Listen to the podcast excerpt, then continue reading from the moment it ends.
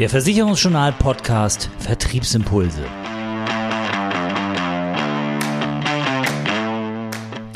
Unser Thema heute im Podcast Generationenberatung, Service im Dienste des Kunden.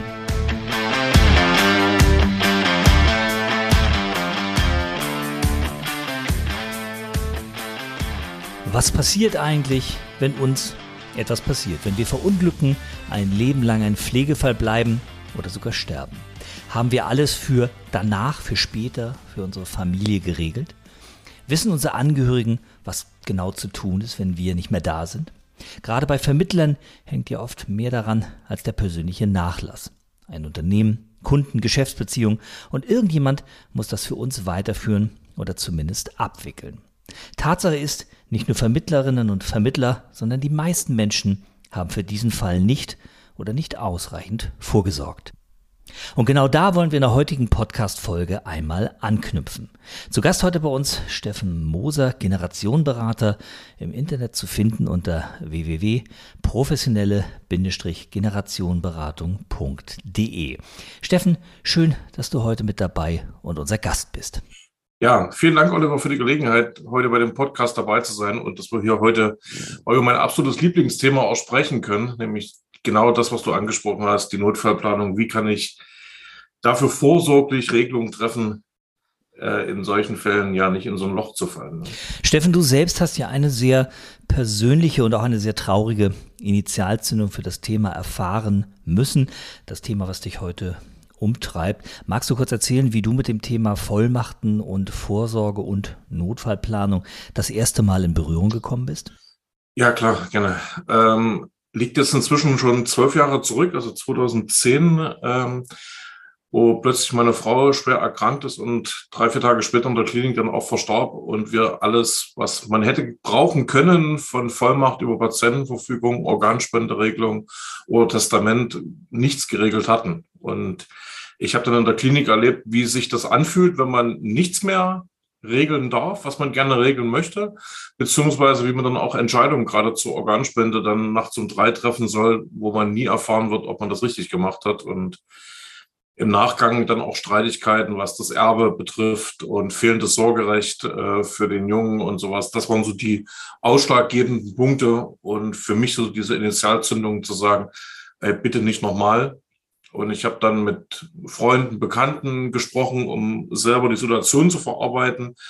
Und es hatten natürlich auch viele Kunden mitbekommen. Und da war relativ schnell dann der Überblick klar, die haben das alle nicht geregelt. Und deswegen habe ich gesagt, okay, es gehört jetzt für mich dazu. Ähm, ich habe dann Formulare verteilt wie ein Weltmeister. Habe dann am Anfang gedacht, okay, das ist es jetzt. Und wenn man so nach ein, zwei, drei Jahren wieder bei den Kunden sitzt, stellt man fest, ja, die Dinger liegen immer noch im Schrank. Also gesagt, das kann es auch nicht sein. Und dann Stück für Stück daraus für mich ein Konzept aufgebaut, wie ich die Leute begleiten kann, an die Hand nehmen kann, das Thema wirklich ein für alle Mal so zu regeln, dass man da wirklich beruhigt sich wieder um die schönen Dinge des Lebens kümmern kann. Ja, also ein Thema, was auf jeden Fall jeden Vermittler, jede Vermittlerin selbst auch betreffen kann. Aber wir alle können das Thema natürlich als Vermittler auch in unserem Kundenkreis platzieren, als Generationenberater. Du sagst ja selbst, Generationenberatung ist sehr komplex und nicht leicht zu fassen. Aber was sind denn die Schlüsselfähigkeiten, die ich brauche? Wie werde ich denn Generationenberater? Was muss ich da wissen, bevor ich mich auf diesen Weg mache? Es gibt mehrere Möglichkeiten. Auf der einen Seite gibt es natürlich über mehrere Institute die Möglichkeit, einen Generationenberater, teilweise auch mit IHK-Abschluss am Ende äh, zu machen. Ich habe selber 2015 diese Ausbildung gemacht, die fachlich äh, sehr gut ist und sich im Wesentlichen von den Inhalten her auch gleicht, je nach Anbieter. Bisschen unterschiedlich sicherlich die Schwerpunkte, was aber auch an den Referenten liegt, äh, die dann dort tätig sind, wer dann welche ähm, ja, Kerngeschäfte hat, ob das jetzt mehr im Bereich des Erben liegt oder im Bereich der Pflege liegt. Da gibt es sicherlich so von den Schwerpunkten Unterschiede. Das kann man machen, wenn man dort sagt, ich brauche wirklich eine fachliche, grundierte oder fundierte Basis dazu, um das Ganze zu betreiben. Wenn man sich aber mit den rechtlichen Rahmenbedingungen, warum äh, überhaupt eine Vorsorgevollmacht wichtig ist, was passiert denn bei gerichtlicher Betreuung, welche Auswirkungen hat das auf den Alltag und mit ein paar Paragraphen sich ein bisschen beschäftigt, dann kann man durchaus auch seinem Kunden helfen, ohne diese Ausbildung zu machen. Ich erlebe das in meinen Workshops, die ich ja auch über die ganzen Jahre jetzt regelmäßig anbiete, dass ich viele dabei habe, die auch diese Generationenberatung gemacht haben, was fachlich, wie gesagt, eine sehr gute Geschichte ist, wo es dort ein bisschen fehlt, äh, was sicherlich auch in einem zeitlichen Rahmen dort nicht möglich ist, in die Tiefe zu gehen. Wie bringe ich das Wissen auf die Straße? Also was kann ich dann kann tatsächlich meinem Kunden an die Hand geben? Und das ist so mein Part, wo ich auch Kollegen helfen möchte, äh, das mit umzusetzen, weil wir immer am Rand der Rechtsberatung sind. Ne? Wir dürfen nicht den Kunden den Stift führen, sozusagen, um diese Dokumente zu erstellen, möchten ihm aber eine Hilfestellung geben und ihn auch ein Stück weit an die Hand nehmen, das Ganze zu machen. Und da sehe ich auch ein Stück weit, wo ich vielleicht einen oder anderen helfen kann, ja, du sagst es ja selbst, der inhaltliche Part der Generationenberatung ist das eine Thema, was man dort mit dem Kunden sozusagen besprechen möchte. Das andere ist ja erst einmal mit dem Kunden überhaupt ins Gespräch zu kommen, also ihm diese Dienstleistung auch anzubieten. Spannend dazu ist eine Frage, die du auf deiner Website stellst im Schnellcheck für Berater. Da steht, kannst du in maximal drei Sätzen eine Antwort auf die Frage geben, was machst du beruflich? Und zwar so, dass dein Kunde sofort seinen Nutzen bei dir erkennt, warum er bei dir kaufen soll und nicht im Internet oder beim Mitbewerber weiter shoppen geht. Ich denke, acht von zehn Vermittlerkolleginnen und Kollegen sagen jetzt, ja mein Gott, äh, ich vermittle halt Versicherung. Ich vermute, das ist ja nicht das, was du da hören willst, oder? Nein, weil das äh, ist ja das, was nicht diese Alleinstellung ausmacht. Wo ist jetzt wirklich der Unterschied, wenn ich als Kunde mir die Webseiten von Kollegen äh, oder Vermittlern anschaue, wo erkenne ich, was tut derjenige wirklich für mich? Und ganzheitliche Beratung und allem drum und dran und die besten Angebote und der Kunde steht im Vordergrund. Das steht jetzt im Wesentlichen bei allen da. Ich habe auch viele Webseiten mir angeschaut und das ist auch alles gut gemeint, aber ich sehe keinen Unterschied.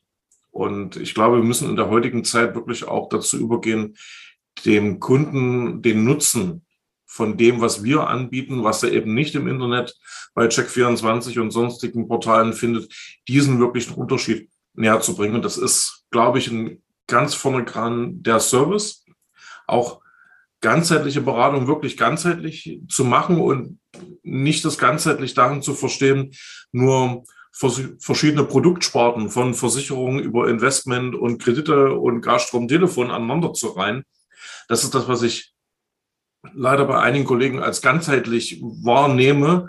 Es ist es meiner Ansicht nach nicht. Ganzheitlich geht aus meiner Sicht dahin, neben dem Abschluss über verschiedene Produktsparten auch den Schritt weiter zu denken, was ist denn, wenn diese Leistungen, die Gelder zur Auszahlung kommen, diese Gedanken sich darüber zu machen, wie können wir dafür sorgen, dass die Rahmenbedingungen geschaffen sind, dass die Familien die Gelder so verwenden können, wie sie dann in der Situation am effektivsten eingesetzt werden können, ohne irgendwelche Vorschriften und Regularien, die dann gesetzlich eingreifen. Und da sehe ich gerade mit dem Thema der Notfallplanung einen riesen Mehrwert, wo wir dort dem Kunden ein Problem lösen können, was der definitiv auf dem Schirm hat weil man braucht die Kunden ja nur ansprechen, ob die sich damit schon mal beschäftigt haben und alle sagen, oh ja, ich weiß, ich müsste mal, ich habe noch nicht.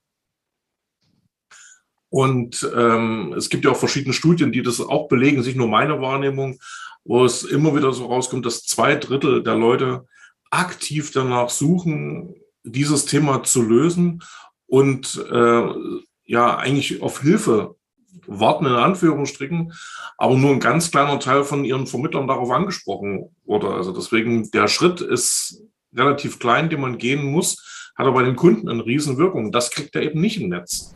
Steffen, jetzt bist du ja nicht nur selber als Generationenberater mit deinen Kunden tätig, sondern du coachst ja auch die Vermittlerkolleginnen und Kollegen.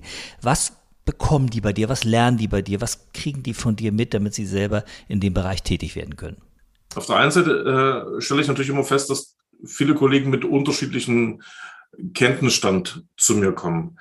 Von, ich weiß, ich habe da mal was gehört, das ist wichtig, ich habe aber noch überhaupt mich damit gar nicht beschäftigt, bis hin zu, wie ich es vorhin schon gesagt habe, ich habe die Ausbildung zum Generationenberater gemacht, die Theorie, die rechtlichen Geschichten sind klar, aber ich weiß nicht, wie ich es dem Kunden erzähle. Deswegen, ähm, um alle erstmal auf ein Wissenslevel zu stellen, ist es am Anfang des Coachings immer so, dass eine gewisse Einführung, das können per Videos sein, die ich dann rausgebe oder äh, so eine kurzen Schulung, dass man die rechtlichen Dinge alle nochmal auf den Stand bringen. Und dann wirklich, wie gehe ich in so einem Gespräch vor? Ich habe ähm, also wie so einen Leitfaden durch so ein Gespräch entwickelt. Dem einen oder anderen ist auch durch die Ausbildung so eine Art Familienstammbaum mit einzubeziehen bekannt. Manche nutzen das, um hinterher dann Empfehlungen zu ziehen.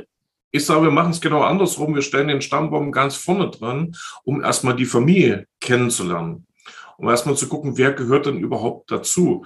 Was sind denn so diese, ja, teilweise auch stillen Berater, die unser Kunde hat?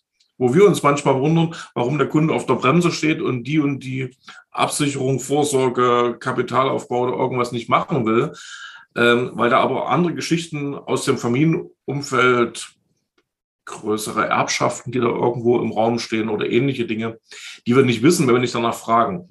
Und damit natürlich auch zu schauen, an wen müssen wir denn denken? Wen musst du absichern? Was verstehst du, lieber Kunde, als deine Familie? Und darüber lernen wir die äh, Familien kennen und dann natürlich Stück für Stück gucken, was müssen wir denn tun für den Fall, für den Fall, für den Fall? Und diese Schritt für Schritt vorgehen, ähm, das ist eigentlich so der Haupt Inhalt äh, meines Coachings oder der Workshops, dass wir dort wirklich in dieses Beratungsgespräch eine gewisse Struktur reinkriegen und was natürlich ganz wichtig ist am Ende, wie kriege ich diese Beratung, was ja teilweise auch ein zusätzlicher Arbeitsaufwand ist, wir auch nicht äh, von der Hand weisen, dass wir den natürlich auch entsprechend ähm, vergütet bekommen. Vergütung ist ein ganz gutes Stichwort, denn über die Vergütung für diese separate Dienstleistung hinaus möchte ich als Versicherungsmakler natürlich vor allem die Kunden über die Generationenberatung auch zu meinen Produkten beraten. Öffnet denn oder wie öffnet denn das Thema Vorsorge, Generationenberatung und Co. die Tür zu den Kunden für andere Produkte? Schafft man es da, diese Brücke schnell zu bauen? Die ist teilweise leichter, als manche Kollegen sich das vorstellen. Auf der einen Seite ist natürlich, dass man ähm, aus dem Bereich Biometrie relativ schnell in das Thema Vorsorgevollmacht, Notfallplanung reinkommt. Das geht schon an der Stelle los. Das die kürzeste oder schmalste Brücke, die wir eigentlich nur beschreiten müssen, wenn wir uns äh, Schadensmeldungen, Leistungsanträge aus dem Bereich BU und Unfall anschauen und einfach nur mal schauen, wer muss denn das Ding unterschreiben. Dann ist es immer die Person, der was passiert ist. Und wenn der nicht kann, gibt es einen gesetzlichen Vertreter. Das sind nicht wir als Makler, das ist manchmal so ein Irrtum da draußen, sondern das ist der, den das Gericht festlegt. Also macht es schon mal A Sinn zu sagen, hey, wer ist denn der, der stellvertretend für dich unterschreibt, wenn du es nicht kannst? Weil wir wollen ja, dass die Gelder auch für deine Familie zur Verfügung stehen. Das ist nur der Weg dort rein. Und dann, auch das sind so Dinge, die sind relativ banal für diesen Notfallplan, also sprich diesen Fahrplan äh, mit dem Kunden zu erstellen. Auch da habe ich äh, diese Notfallpläne in verschiedensten Art und Weisen äh, entwickelt, mitentwickelt, die es dort draußen gibt. Dort muss ja letztendlich alles rein, was der Kunde hat. Von angefangen von der Krankenkasse über sämtliche privaten betrieblichen Versicherungen, Depots, Kredite, Gasstrom, Telefon, GEZ-Gebühren, Mietvertrag, Abos, Netflix, Amazon, alles. Was ich gemerkt habe, und das bestätigen mir auch viele Kollegen, dass die Bereitschaft der Kunden, egal ob Bestandskunden oder völlige Neukunden, hier wirklich komplett mal alles auf den Tisch zu legen, wesentlich größer ist, als wenn wir sagen, ich übertreibe es noch ein bisschen, wir machen eine ganzheitliche Beratung, ich brauche mal alle deine Unterlagen. Na, dann wissen wir am Ende, naja, vielleicht haben wir doch nicht alles gesehen. Dieser Notfallplan ist für die wichtigsten Bezugspersonen, die unser Kunde hat, für die Menschen, denen er am meisten vertraut. Da macht es überhaupt keinen Sinn, ein Depotkonto mit 100.000 Euro zu verschweigen.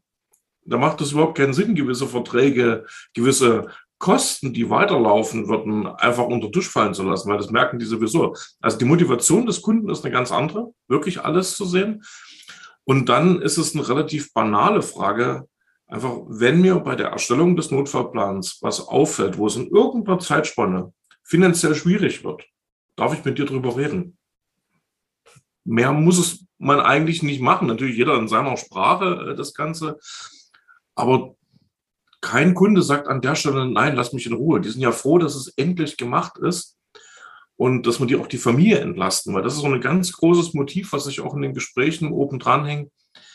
Wir wollen doch, wenn was passiert, den anderen nicht zur Last fallen. Und das ist so ein Satz, der in jeder Familie irgendwo verankert ist. Und das greife ich auf.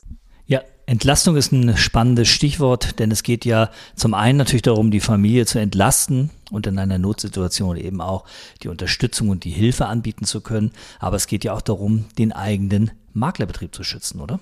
Äh, wenn ich eine Maklervollmacht mit meinem Kunden habe, dann habe ich die mit meinem Kunden. Und wenn der aber nicht mehr kann, weil er geschäftsunfähig ist, dann darf ich ja nicht mal dem Ehepartner Auskünfte über Verträge geben, über Stand der Leistungsbearbeitung oder sonst irgendwas, ohne dass der eine Vollmacht hat, ihn in diesen Sachen zu vertreten.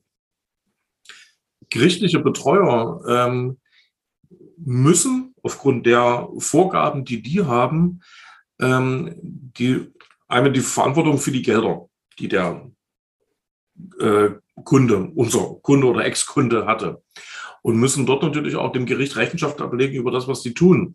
Und um diese alleinige Herrschaft auch über die Vermögenswerte zu haben, machen die Betreuer in der Regel immer eins, bestehende Vollmachten auflösen und widerrufen. Das geht los bei der Kontovollmacht und es geht weiter über Maklervollmachten, weil wir könnten ja theoretisch auch aus dem Depotkonto, aus der Fondspolice im Auftrag des Kunden Gelder umschichten, entnehmen, an den Kunden auszahlen lassen.